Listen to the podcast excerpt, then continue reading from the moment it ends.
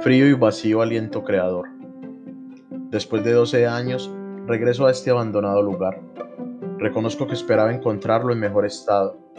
Pensaba que ese día que te levantaste y decidiste abandonarme, por lo menos te quedarías en él. Que lo cuidarías como si fuera un bebé. Al fin y al cabo había sido fruto de nuestra unión, pero estaba materializado de tus sueños, a tu gusto, cumplía todas tus expectativas y exigencias.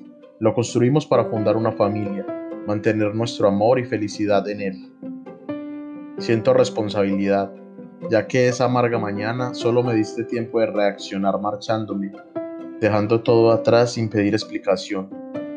¿Quién era para frenar tu vida y tu felicidad? Me hiciste entrar en shock.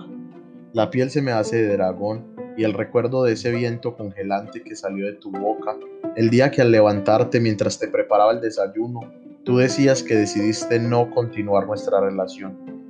Este lugar y su mal estado recuerda a mi corazón flamante ahogándose con tu frío, quebrándose como un cascarón al contacto con tu aliento creador.